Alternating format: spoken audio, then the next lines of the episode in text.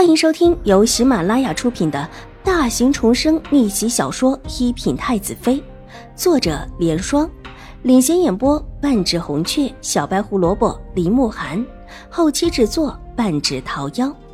喜欢宫斗宅斗的你千万不要错过哟，赶紧订阅吧！第六百四十集，每每想到这里。周王就觉得庆幸，幸好楚留臣这个病秧子在，否则自己当时就让母后给逼婚了。窈窕淑女，君子好逑，即便是普通人都知道要娶个漂亮的，怎么到他这里就只能娶个家世好的了？周王对此很不服气。这会陈王这么一说，他立时就觉得自己懂了陈王的意思。陈王分明是自己已经看中了人。但可能因为各个方面的条件不太好，而被皇祖母剔除了。成王很不高兴，所以才有了方才有感而发的言论。周王自己的亲事不能做主，倒是想着帮成王，立时热心的把头凑过来，压低了声音道：“不知道王叔看中了谁家的小姐，莫如本王帮您在皇祖母面前提一提，即便不能成为正妃，当个侧妃或者庶妃，总是绰绰有余的吧。”楚留臣侧身斜坐在轮椅上，手中把玩着一块玉佩，笑容清浅。唯目光斜斜的扫过来，似笑非笑的落在了陈王的脸上。其实也的确不错的，但就是年纪小了点。陈王一副被周王说中心思的样子，有些不好意思起来。年纪小一点有什么关系？王叔的年纪也不大呀。周王一心想帮着陈王娶亲，倒是一心一意的站在他这边。楚留臣手中的玉佩滑动的慢了一下，但随即又在手中把玩起来，目光甚至从陈王的脸上收回，注意力落在他自己的手上。修长的手中那一块玉佩清脱肉水，一看就知道是一块不可多得的玉。年纪实在有些小啊。不便于马上成亲。陈王一副言犹未尽的样子，很是苦恼的摇了摇头，轻轻的叹了一口气，苦笑道：“你还小，你不懂的。王叔这是看清了本王是吧？本王哪里会不懂？宫里的教养宫女，本王的福利早早就有了。倒是三弟那里，听说送什么人都扔了出去。”周王邪笑着看向楚留臣。楚留臣微微抬眸，淡淡的道：“难看的，本王不收。”周王的笑容尴尬了起来，恨恨的瞪了一眼又低下头的楚留臣，这是说自己连难看的也收了起来。这病秧子要死了，还这么的牙尖嘴利的，不想再理会楚留臣，索性转过头又看向成王，一副推心置腹的样子。王叔啊，说是您看中了谁了？说出来。本王一定帮您进宫去请旨，不管是谁，年纪小又如何？又不是正妃，晚几年进王府也没关系。本王，陈王犹豫了一下，然后在周王鼓励的眼神中开口：“哈”的声音从边上传来，两个的话被打断。正看到楚留臣手中的玉佩落下，砸成了几片，见众人的目光都转了过来，楚留臣微微一笑。王叔这里可有类似的玉佩？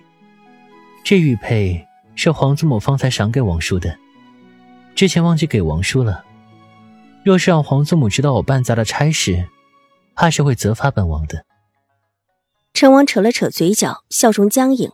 所以说，这玉佩原是自己的，摔的是自己的，怪不得他一脸的悠然。所谓的责罚，自然是没人信的。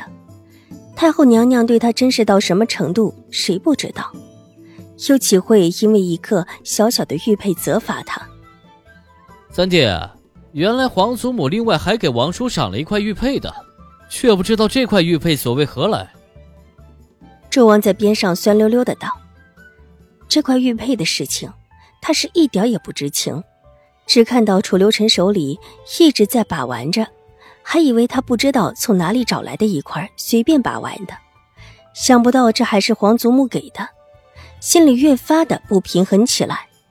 论起来自己才是皇祖母最尊贵的亲孙子，凭什么把这个病秧子供得这么高？心里愤愤不平，脸上却不显，斜睨了陈王一眼，觉得他比自己还要憋闷，立时就有一些幸灾乐祸起来。比起被摔了玉佩的陈王，自己真的不错什么。皇祖母的意思是要把玉佩给王叔看中的人，但现在，楚留臣一脸无辜的晃了晃手，很是真诚的看着成王。王叔若是有相似的，就先拿一块用用，等本王回去之后，再给王叔送几块当成赔偿。赔偿？太后娘娘赏下的玉佩是可以赔偿的吗？